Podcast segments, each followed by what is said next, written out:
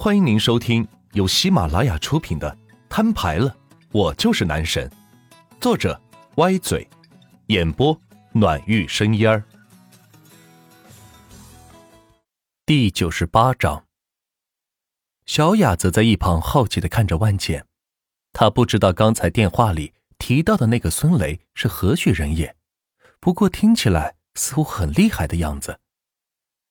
半个小时很快就到了。只见从南边亮起五盏车灯，接着是汽车的轰鸣声，法拉利、兰博基尼、布加迪威龙等五辆豪车依次是开了过来，停在了大排档的门口。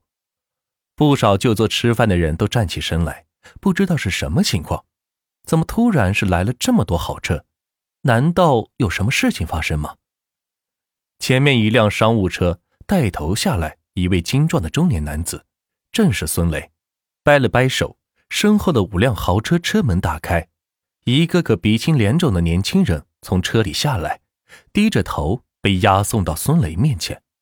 这儿，万钱见状大喊一声，引起孙雷的注意。孙磊闻言，赶紧带着人来到万钱这一座旁边。万公子，您要的人我给您带来了，需要怎么处置？万钱看了看身后的这些年轻人。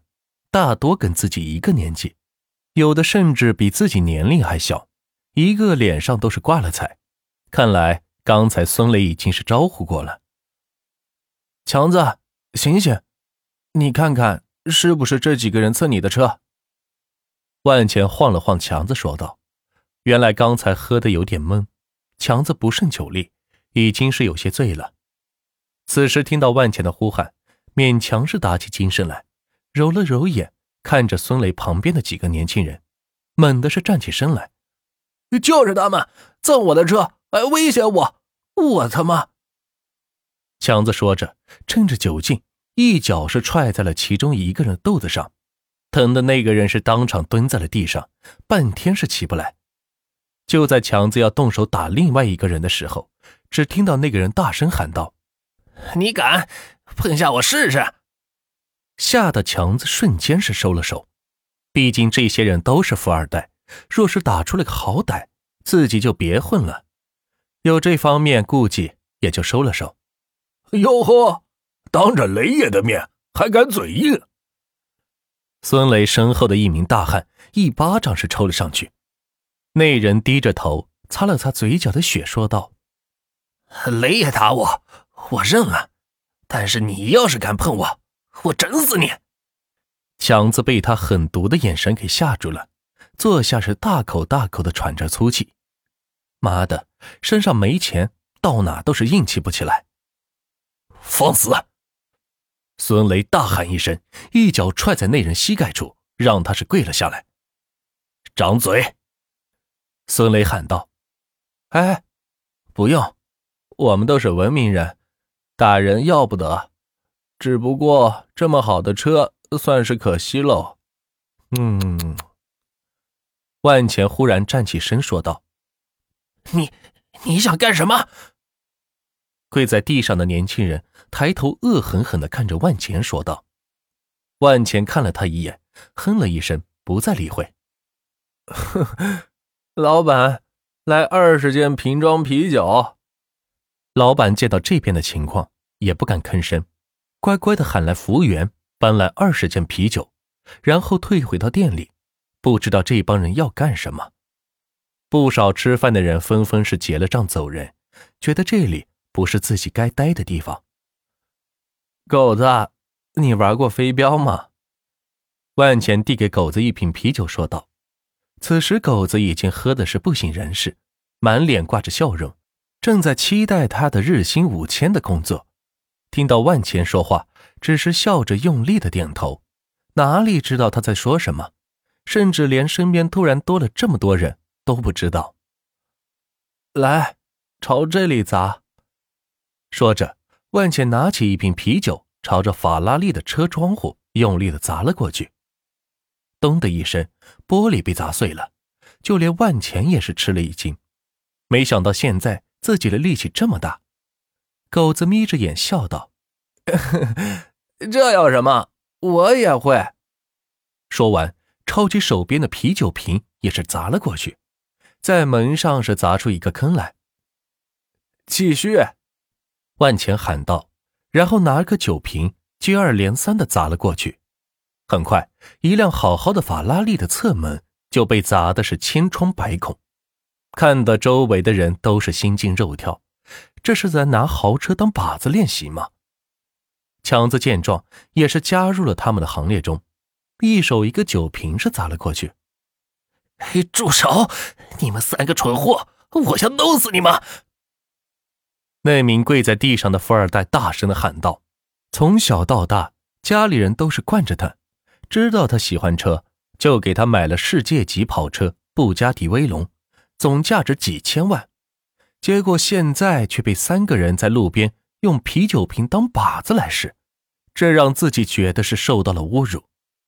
被孙雷抓过来，他是服服气气的，毕竟他可是魔都黑白两道都通吃的人，就连自己的家人都要对他礼让三分。但是大排档的这三个人居然敢这样对付自己，这让他感受到了奇耻大辱，一定要找机会报复回来。很快，五辆豪车被万钱三人给砸坏了，基本是可以进报废厂了。哇，怎么样，强子，心情舒服多了吧？万钱砸掉最后一瓶啤酒，拍了拍手说道：“嗯，我从来没有这么爽过。”钱哥，你可真厉害！竟然能在这么短时间内把他们找来，并且他们看起来似乎还很怕你。嗯，你的朋友。强子指了指孙雷，说道：“只见孙雷看了他一眼，吓得他赶紧收回了手指。虽然不认识这个人，但是觉得不是一般的人物。此时都喝的是醉醺醺的，也就不多考虑万全怎么会认识这种人物了。那就行。”记住，以后在魔都，谁都不敢欺负我们哥仨，听见了没？万全对着强子和狗子说道：“大学三年，一直被他两人叫钱哥，但一直没有当哥的样子，如今终于有了。”嗯，强子首先是点点头说道，狗子则是满脸挂着笑的点着头，在他眼里，谁当哥都一样，反正轮不到自己。自己只要好好的在工地搬砖就行了。开着车，赶紧滚蛋！以后别再让我看见你们上路，见一次我砸一次。万钱挥了挥手喊道。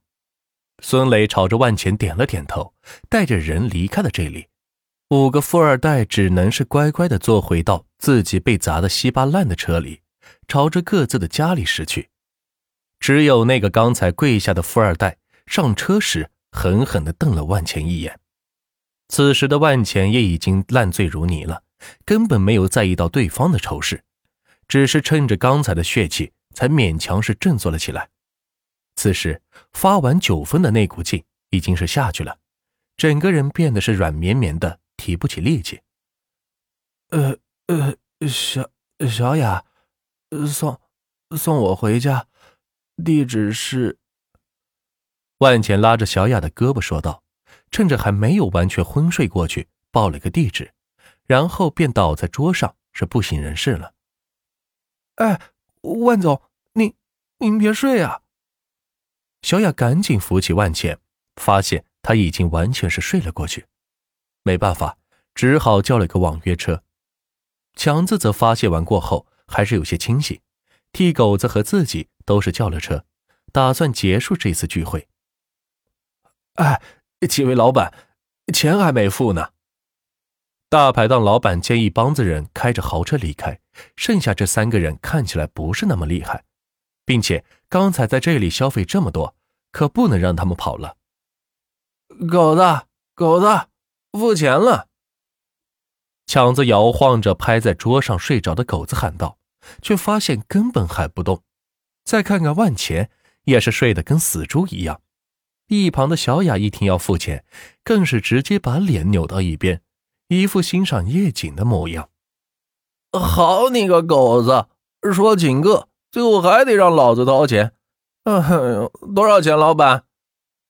强子骂骂咧咧的喊道：“本来是狗子说发了财要请大家吃饭，结果到最后两个人都晕过去了，只有强子还勉强清醒。呃，一共是两千。老板递过手写的账单说道，其中二十件啤酒占了大头。我操，有没有搞错？少点吧，老板，经常在你们这儿吃饭呢。强子使出在学校混饭吃的口诀说道。一般提起这句话，老板就会少收一些钱，毕竟看他们都是学生，也不容易。但是社会上的大排档可不管这些。不行，你看你把我们这地方弄的，还得我打扫，而且你们刚才喊了那么多人，吓得我好多顾客都跑了，不让你们赔偿损失已经够意思了。老板指着一地的碎玻璃渣说道：“要不是刚才见这边人多。”自己早就过来叫骂了。